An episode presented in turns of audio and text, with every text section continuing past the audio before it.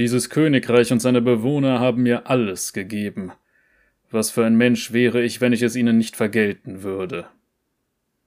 Und damit hallo und herzlich willkommen zu einer weiteren Ausgabe von Geschichten aus Runeterra. Heute mit Garen. Ich denke, es wurde auch mal langsam Zeit, weil Garen ist ein ziemliches Aushängeschild von, naja, League of Legends und generell dem Runeterra-Universum. Ich verstehe nicht ganz warum, aber für die, die zum ersten Mal dabei sind, ich werde erstmal ein bisschen über sein Design brabbeln, anschließend werde ich seine Geschichten vorlesen und das Ganze in den übergeordneten LOL-Kontext einordnen. Und ich sag mal so, sein Design ist generischer Fantasy-Charakter Nummer 87 oder sowas. Also es ist großer Typ mit sehr breitem Körperbau und überraschend kleinem Kopf also sehr überproportioniert und mit einem Schwert, das so lächerlich riesig ist, dass es eigentlich kein Mensch normalerweise schwingen könnte. Dazu muss man sagen, Garens Design hat sich eigentlich über die Zeit trotz Texturupdates und sowas nicht so richtig verändert. Und eine Sache, die mich ein bisschen überrascht hat, Garen ist zwar ein alter Champion, aber er gehört tatsächlich nicht zu den ersten, die es im Spiel gab, sondern tatsächlich ist er, was das reine Release-Datum angeht, der 50. Champion.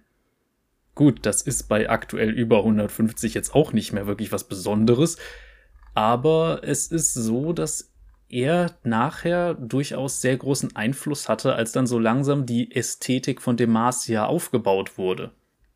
Das heißt, wir sehen bei ihm sehr viel von diesen weiß-grauen Platten, Gold und Blau. Also so die typischen Farben, die man häufiger mal sieht. Blau eher seltener tatsächlich, aber das zeichnet ihn natürlich so ein bisschen nochmal aus. Und sagen wir einfach mal, es hat bei ihm vielleicht auch eine Bewandtnis, denn die, die sich ein bisschen mit den Stories auskennen, Garen ist ein Adliger.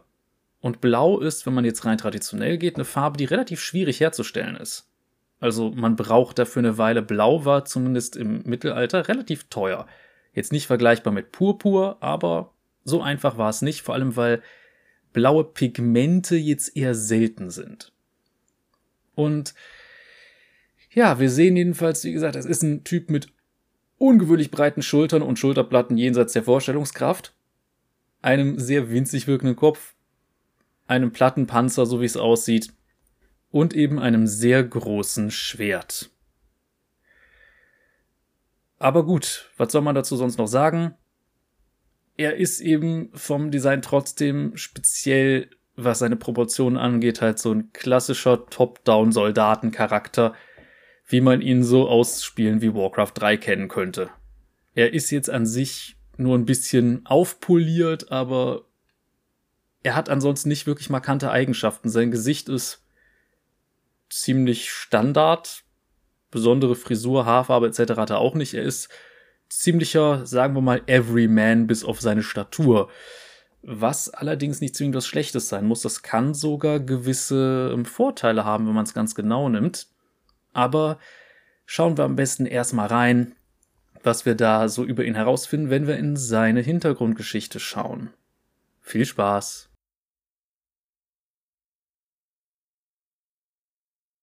Garen, die Macht von Demacia.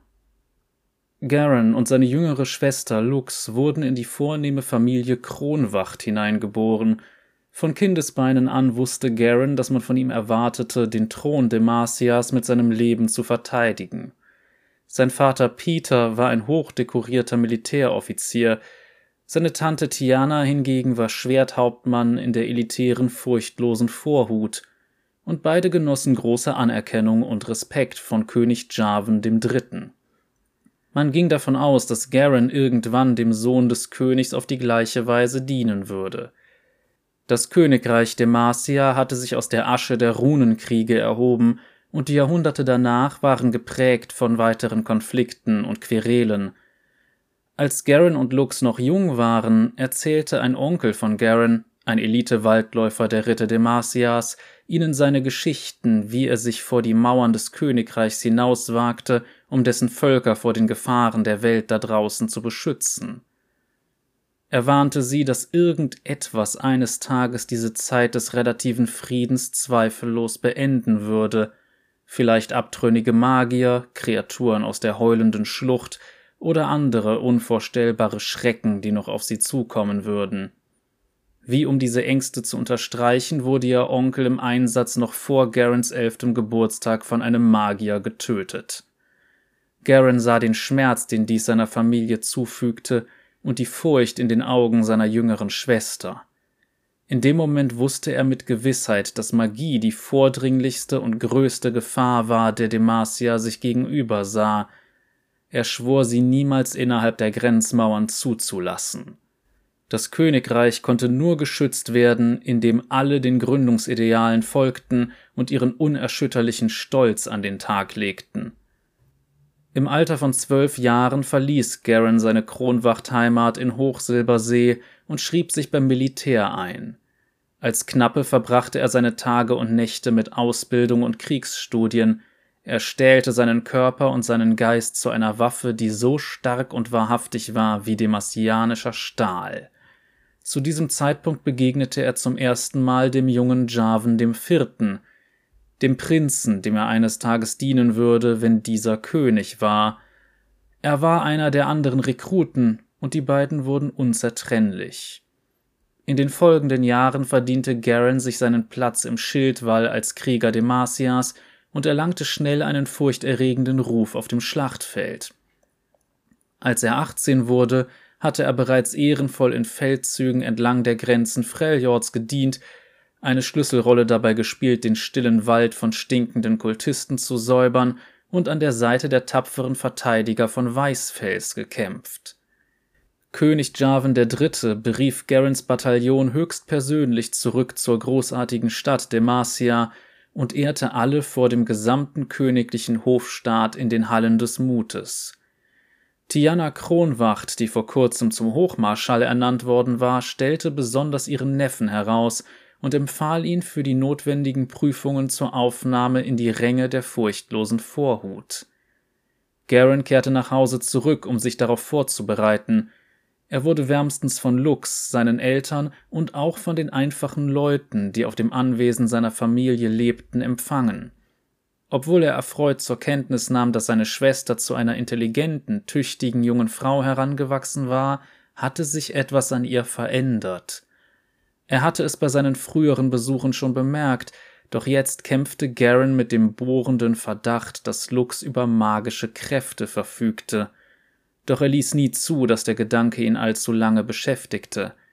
Die Vorstellung, dass eine Angehörige der Kronwacht über die gleichen verbotenen Kräfte verfügte, die für den Tod ihres Onkels verantwortlich gewesen waren, war zu schrecklich, um sich näher mit ihr zu befassen. Wie von selbst hatte Garen sich durch Mut und Geschick seinen Platz in der Vorhut verdient. Unter den Blicken seiner stolzen Familie und seines guten Freunds, des Prinzen, legte er seinen Eid vor dem Thron ab. Lux und ihre Mutter verbrachten viel Zeit in der Hauptstadt, weil sie sowohl in Diensten des Königs als auch des bescheidenen Ordens der Illuminatoren dienten. Doch Garen versuchte sich so gut wie möglich von ihnen fernzuhalten. Obwohl er seine Schwester über alles liebte, fiel es einem winzigen Teil von ihm schwer, ihr nahe zu stehen. Er versuchte nicht darüber nachzudenken, was er gezwungenermaßen tun musste, sollte sein Verdacht sich bestätigen. Stattdessen stürzte er sich in seine neuen Pflichten. Er kämpfte und trainierte doppelt so hart wie zuvor. Als der neue Schwerthauptmann der furchtlosen Vorhut im Kampf fiel, wurde Garen von seinen Kriegerkameraden für das Kommando vorgeschlagen, und es gab keine Gegenstimmen. Bis heute verteidigt er entschlossen sein Heimatland gegen alle Feinde.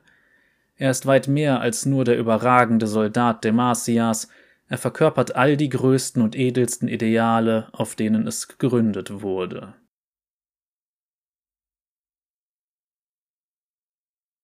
So, und das war Garens Hintergrundgeschichte, die uns mal einen Blick von einem patriotischen Bürger Demasias auf sein eigenes Land gibt. Und sind wir mal ehrlich, ähm, Demacia war ursprünglich ja eigentlich nur geplant als dieses strahlende, gute Königreich und Noxus waren dann zum Beispiel so die großen Bösen, gegen die man vorgehen musste. Jetzt ist es so, dass man irgendwann gesagt hat, komm, wir wollen das Ganze ein bisschen differenzierter betrachten und plötzlich war Noxus zwar immer noch imperialistisch, aber zum Beispiel auch stark meritokratisch. Und Demacia hat man halt gesagt, okay, das sind dann halt so die aufrechten Patrioten mit einem gewissen sagen wir mal, eine Abneigung gegen alles Fremde, insbesondere Magie. Und das war dann so in typischer US, sagen wir mal, Historie, beziehungsweise einfach durch diese Blindheit für das Thema so, ups, Faschismus. Klingt jetzt ein bisschen bescheuert, aber sagen wir es einfach mal so. Demacia erfüllt sehr, sehr viele Grundlagen des ursprünglichen oder des Urfaschismus, wie ihn zum Beispiel Umberto Eco formuliert hat. Und ich denke, ich gehe da mal auf so ein paar Sachen ein. Zum Beispiel halt auch sowas wie diese sehr starke Orientierung am Militär. Der Prinz hat als Rekrut im Militär gedient. Das Militär hat hohen Einfluss im gesamten Land. Dann so Sachen wie beispielsweise eine Angst vor Differenz ist definitiv da. Oder was gibt's sonst noch Schönes? Dass man unbedingt halt gegen den Feind vorgehen muss. In diesem Fall Magie. Machismo jetzt in dem Fall ein bisschen weniger, wobei das auch wieder mit dem jeder ist ein Krieger hervorgehoben wird. Also es gibt da sehr, sehr viele Sachen, die schon so ein bisschen damit reinspielen, wo man sich denken kann, oh, Riot, ich weiß nicht, ob ihr das wolltet, aber vor allem ging es dann ja irgendwann in die Richtung, ja, die verfolgen halt Magier und, und sperren die ein und bringen die im Zweifel sogar um oder zwingen die zu irgendwelchen unmenschlichen Therapien, die ihre Magie unterdrücken und so weiter. Und da denkt man sich, oh, das klingt aber sehr nach so einem gewissen Ereignis, auf das wir Deutschen nicht stolz sind. Ich bin mir nicht sicher, ob die daran gedacht haben. Aber jetzt ist es so. Und Garen ist halt einer, der auf der Seite des Status quo kämpft, der wirklich sagt, Magie ist was Gefährliches und das ist alles schlimm und sonst wie und ja. Jetzt ist es so, dass seine Schwester eine Magierin ist. Das heißt, was für eine Geschichte erzählt man jetzt damit? Sagt man, okay, das ist jemand, der das akzeptieren muss und dazulernt, oder ist das einer, der letzten Endes immer auf der Seite der moralisch mehr als fragwürdigen Leute steht? Aber gut, ich würde sagen, wir gehen am besten mal in seine Color Story und schauen, was wir da so über ihn noch erfahren können. Ich finde halt, Riot hat sich so ein bisschen im Ton vergriffen, dass man dann versucht, solche Leute noch als die Guten darzustellen, weil im einfachsten Fall, im freundlichsten Fall ist Garen verblendet und im Ernstfall und man muss bedenken, er ist ein Militärtyp, der sehr auf Hierarchien und sowas dann gedrillt ist, ist er vielleicht dann doch ein bisschen faschistoid unterwegs. Aber gut, das ist auch nicht ungewöhnlich, wenn man jetzt so Mittelalter-Settings hat, aus dem einfachen Grund Feudalgesellschaft oder eben hier schon fast eine, ja, es ist eine militärisch gestützte Monarchie. Das geht sehr stark in die Richtung, also es hat sehr viele Gemeinsamkeiten von Natur aus mit sowas. Aber Schön ist es nicht. Nun gut, rein in die Color Story.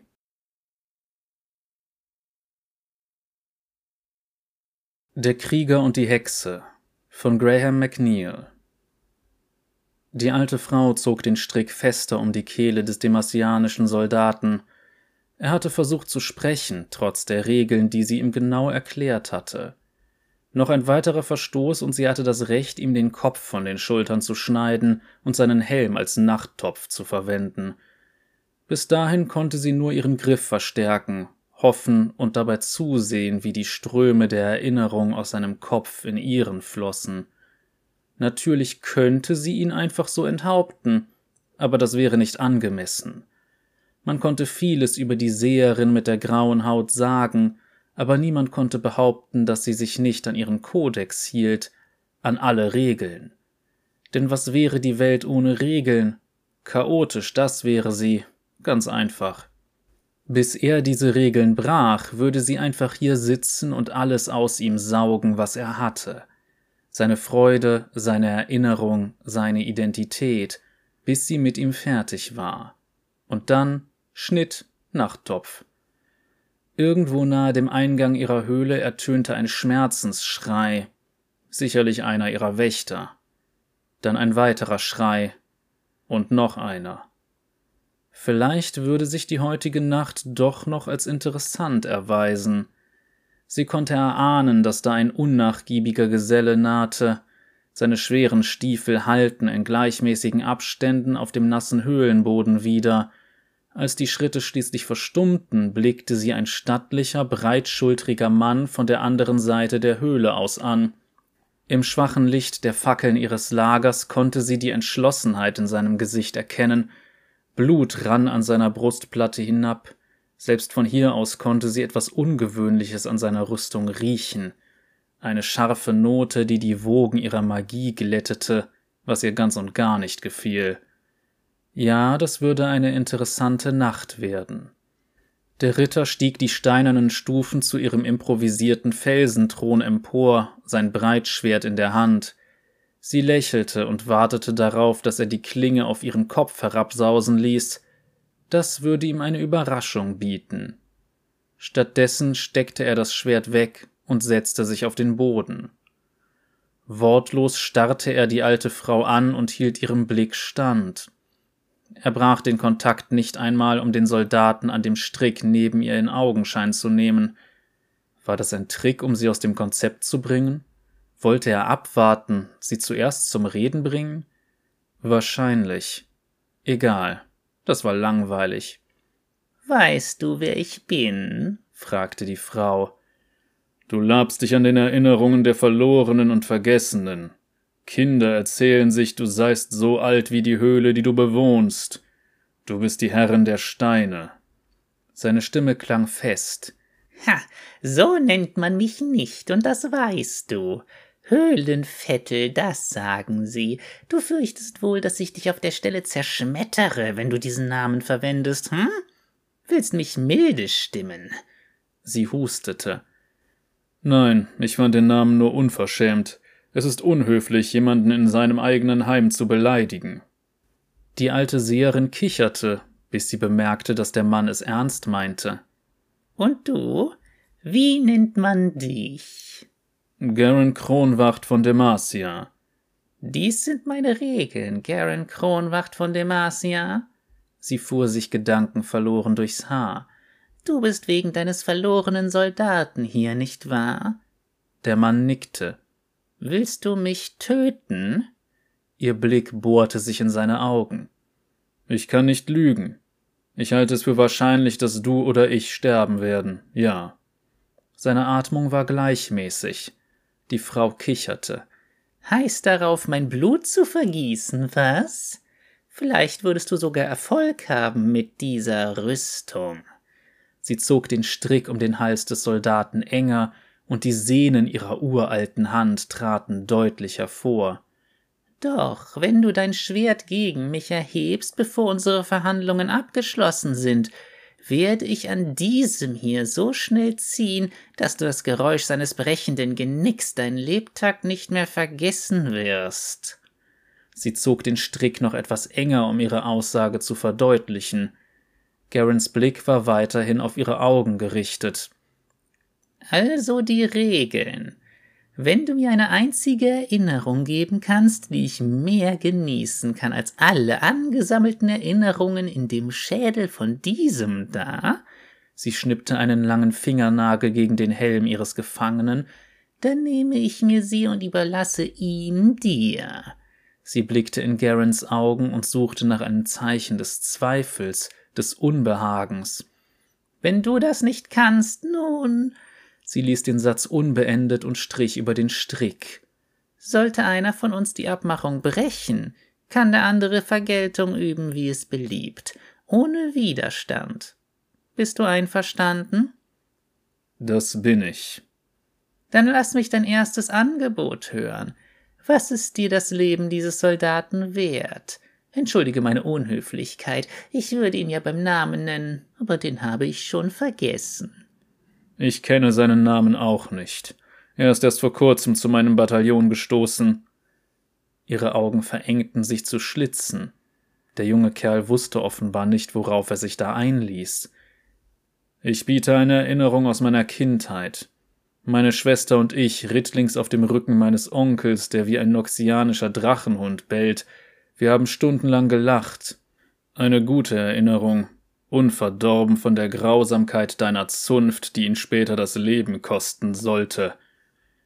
Die alte Frau kratzte über den schleimigen Film auf ihrem Auge. Du beleidigst mich. Du glaubst, eine glückliche Erinnerung tauschen zu müssen, als sei das alles, was ich begehre. Sie liebkoste den Kopf des Soldaten mit ihrer Hand und genoss das Gefühl der flirrenden Erinnerungen, die aus seinem Geist in den ihren strömten. Ich will alles. Schmerz, Verwirrung, Zorn, das hält mich jung. Sie lachte und strich sich mit einem gekrümmten Finger über ihre faltige Wange. Dann biete ich meine Trauer über den Tod meines Onkels. Nicht gut genug. Du langweilst mich, sagte die Herrin der Steine und zog den Strick fester. Garen sprang auf und zog sein Schwert. Das Herz der Hexe machte einen Sprung bei dem Gedanken, den ungeduldigen jungen Ritter endlich zu töten. Doch statt anzugreifen, sank er auf ein Knie, beugte sein Haupt vor ihr und legte behutsam die Spitze des Schwerts auf ihren Schoß. Durchsuche meinen Geist, Nimm dir die Erinnerung, die dir beliebt. Ich bin jung, aber ich habe viel gesehen und ein Leben in Wohlstand genossen, das du vielleicht genießt. Solltest du mehr als eine Erinnerung nehmen, werde ich dir dieses Schwert natürlich in den Leib rammen, aber eine einzelne Erinnerung soll dir gehören. Die Frau konnte nicht anders als zu lachen. Die Arroganz dieses Jungen, er glaubte noch immer, eine seiner Erinnerungen wäre wertvoller als die Lebensspanne seines Kameraden. Sein Mut oder seine Naivität stand außer Frage, das musste sie respektieren. Sie schmatzte mit ihren Lippen, als sie sich vorbeugte und ihre Hände auf seinen Kopf legte. Dann schloss sie ihre Augen und drang in die Schichten seines Geistes ein. Sie sah den Triumph in der Schlacht von Weißfels, Sie kostete von Leierbockbraten beim Hochzeitsfest seines Leutnants, sie fühlte eine Träne seine Wange hinabrinnen, als er einen sterbenden Kameraden auf den Feldern des Schottermoors in den Armen hielt, und dann sah sie seine Schwester. Sie fühlte seine Liebe, aber auch etwas anderes. Angst, Abscheu, Unbehagen. Sie drang tiefer in seinen Geist ein, jenseits der Erinnerungen, die ihm bewusst waren. Ihre Finger sondierten seine Gedanken, drückten alles beiseite, was nicht mit dem lächelnden, goldhaarigen Mädchen zu tun hatte. Seine Rüstung erschwerte die Suche. Normalerweise läge sein Geist bereits offen vor ihr, doch die alte Frau blieb beharrlich bis Kindheit. Beide spielten mit kleinen Figuren, seine Streiter stürzten sich auf ihre Magier, bereit, sie zu überrennen, Sie sagt ihm, dass das nicht fair ist. Sie haben Magie, sie sollten sich verteidigen können.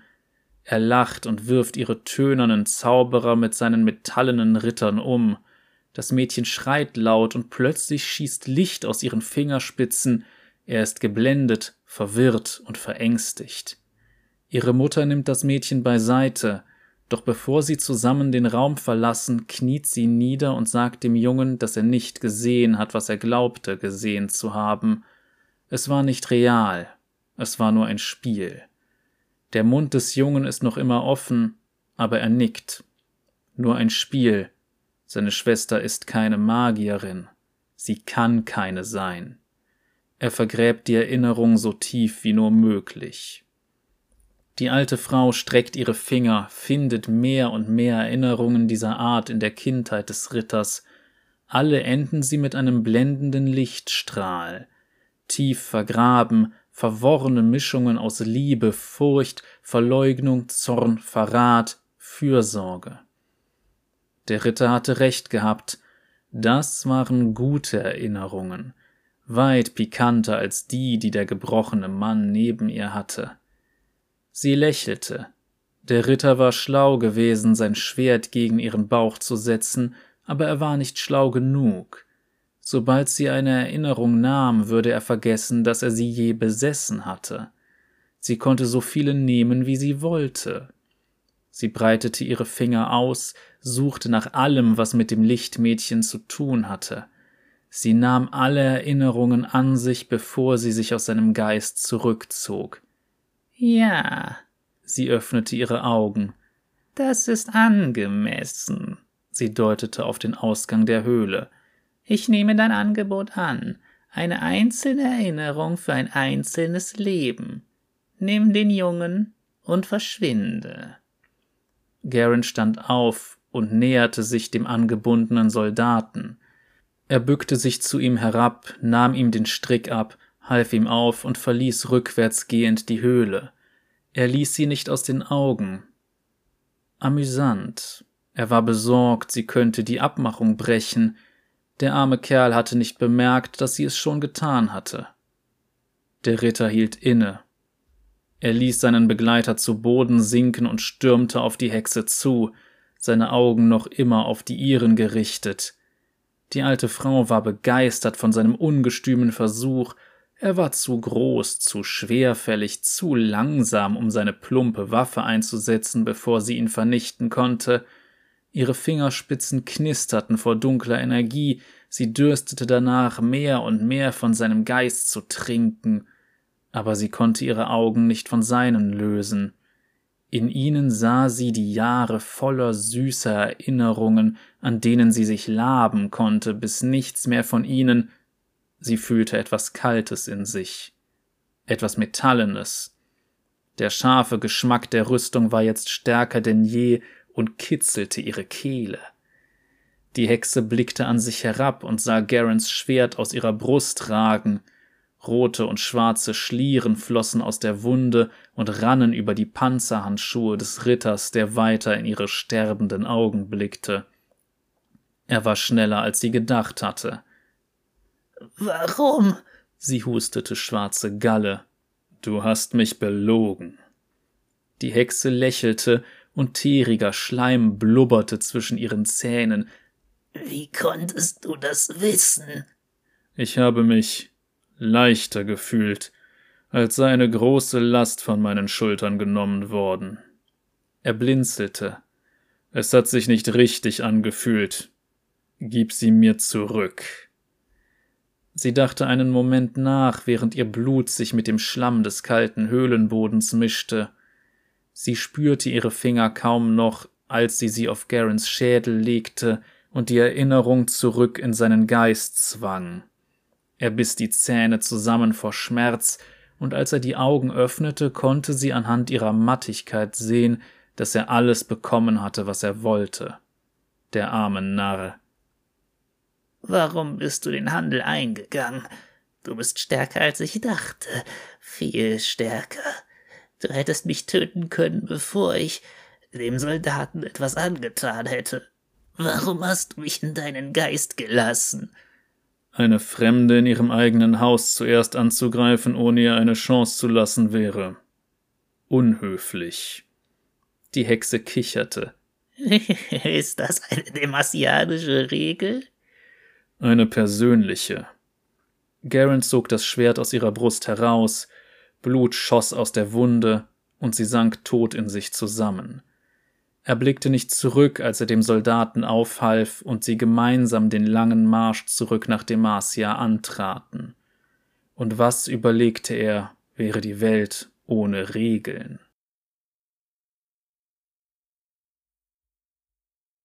So, und das war jetzt auch schon Garens Color Story.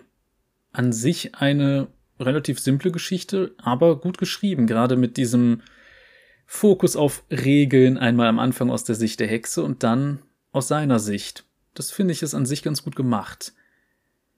Allerdings muss ich dazu auch sagen, ja, wir haben hier halt diesen jemand, der seinen Blick von der unschönen Wahrheit abwenden will und ja, am Ende des Tages finde ich es immer ein bisschen schwierig, Garen zu humanisieren. Klar, jeder Mensch ist am Ende des Tages ein Mensch und jedes Monster hat normalerweise auch seine menschliche Seite also vor allem jedes menschliche Monster, wenn ich das so ausdrücken möchte.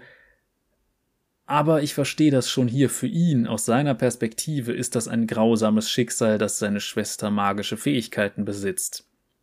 Nur ich finde seine Art damit umzugehen schwierig, aber gut, man sieht ein bisschen, wie sich das weiterentwickelt mit der Silas-Geschichte, aber dennoch, es ist am Ende des Tages äh, meh, wenn ich das mal so ausdrücken darf ich sehe halt einfach Garen als Charakter sehr kritisch. Kann man betrachten, wie man möchte. Ich bin einfach kein Fan von ihm. Aber gut, Lasst gerne mal eure Meinung zu Garen in den Kommentaren und ich würde sagen, wir kommen am besten mal zu der wöchentlichen bzw. zweiwöchentlichen Abstimmung. Denn mein Zufallsgenerator hat mal wieder Charaktere ausgespuckt, allerdings muss ich dabei auch eine schlechte Nachricht überbringen. Aber gehen wir mal die Charaktere durch. Zur Auswahl stehen Nafiri, der Hund der hundert Bisse, Tristana, die Jordelschützin und Sinjao, der Seneschall von Demacia. Jetzt muss ich allerdings einen kleinen Dämpfer geben. Nafiri hat keine Color Story. Hat sie nicht bekommen, ist nicht mit dieser Story rausgebracht worden. Sie hat einfach nur eine kurze Hintergrundgeschichte und das war's. Warum? Riot hat sich relativ unmissverständlich geäußert, dass sie wohl keine weiteren Stories mehr rausbringen auf diese Art, sondern sich dann mehr auf Riot Forge und sowas verlassen. Was bedeutet das? Naja, dass wir nichts derartiges mehr sehen werden und Milio wohl der letzte Charakter sein sollte, der eine Color Story beim Release bekommen hat. Das heißt, sie hat eine Hintergrundgeschichte, aber mehr gibt's da nicht. Man kann natürlich dann noch so ein bisschen diskutieren, wie sie jetzt da mit den anderen Darkin in Zusammenhang steht, aber das ist es halt. Riot legt keinen Wert mehr auf die Universe-Seite und das merkt man. Wenn man bedenkt, die letzte Geschichte, die jetzt so rein als Kurzgeschichte rauskam, die nicht eine Color Story war, ist auch schon über ein Jahr her. Das war die Jungs und Bombolini, wenn ich mich recht erinnere, und das war zu Pride Month 2022. Ihr versteht, was ich meine. Man merkt einfach, dass Riot gerade einen anderen Fokus legt, aus dem einfachen Grund, die Geschichten bringen ihnen kein Geld ein. Das ist traurig, aber so ist es nun mal. Aber gut, stimmt wie gesagt einfach mal in meinem Community-Tab ab. Ihr wisst ja, wo ihr das findet. Und ja, wenn ihr Nafiri wollt, dann wird das halt eine kurze Folge. Kann ich auch nichts dran ändern, aber es gibt noch einige Kurzgeschichten natürlich. Denn Garen hat jetzt zum Beispiel auch noch zwei weitere freigeschaltet, könnte man sagen. Die nächste Folge wird nämlich auf jeden Fall für Demacia. Und sollte Sinjao gewinnen, gibt es auch von ihm irgendwann eine Kurzgeschichte. Es gibt auch noch eine weitere Kurzgeschichte mit Garen im Zusammenspiel mit Quinn, der Gedenkschild. Und ansonsten sollte irgendwann mal Sona gewählt werden, gibt es noch ein zerbrechliches Erbe. Der Rest ist inzwischen komplett freigeschaltet. Das heißt, es gibt noch die gesichtslose Göttin, wo gar kein Champion drin vorkommt durch Leere verwoben mit Kaiser und Thalia, im Kampf gebrochen, wo Pantheon, Viego, Diana und Liona in der eigentlichen, äh, ja, in den vorkommenden Charakteren stehen. Wie sehr das stimmt, weiß ich noch nicht. Ich habe die Geschichte noch nicht gelesen. Dann die Augen und die Glut, was insbesondere um Annie geht, und die Jungs von Bombolini, was eben Graves und Twisted Fate wieder beinhaltet. Ach ja, ich hoffe einfach, dass Riot sich da doch wieder einkriegt und ein bisschen mehr in Richtung Geschichten geht, aber das ist halt gerade wirklich einfach traurig. Dass die jetzt sagen, nö, dann brauchen jetzt die Champions auch keine Geschichten mehr, die über eine kurze Hintergrundgeschichte hinausgehen. Aber ja, so läuft's halt manchmal. Ist schade, aber was will man machen? Gut, ansonsten, wenn ihr mich unterstützen wollt, gibt's noch Möglichkeiten, entweder indem ihr auf YouTube diesen ganzen Kladderadatsch macht, also Like, teilen und was nicht sonst noch alles geht. Also auf die Knöpfe drücken, die um das Video herum dann so auftauchen. Und ansonsten gibt es noch eine Playlist für die, die weitere Folgen aus dieser Reihe sehen wollen. Und natürlich gibt es ein paar Links in der Videobeschreibung für den Fall, dass Leute mich etwas direkter unterstützen wollen. Ansonsten gibt es regelmäßig auf diesem Kanal auch noch Dungeons and Dragons Runden, teils mit Gästen, teils ohne. Und gerade neigt sich zum Beispiel unsere Curse of Strahd Kampagne dem Ende zu, auch wenn es wahrscheinlich noch ein bisschen dauert, bis wir zum Finale kommen, einfach weil gerade Leute in Wacken sind, wenn ich diese Folge hier ähm, vorbereite. Und das war dann eigentlich die Zeit, wo das Finale hätte stattfinden können. Aber nee, da haben die sich dann gegen entschieden. Warum bloß? Hehe. Aber gut, wir sehen uns dann beim nächsten Mal, Leute. Bis dahin, Cheerio.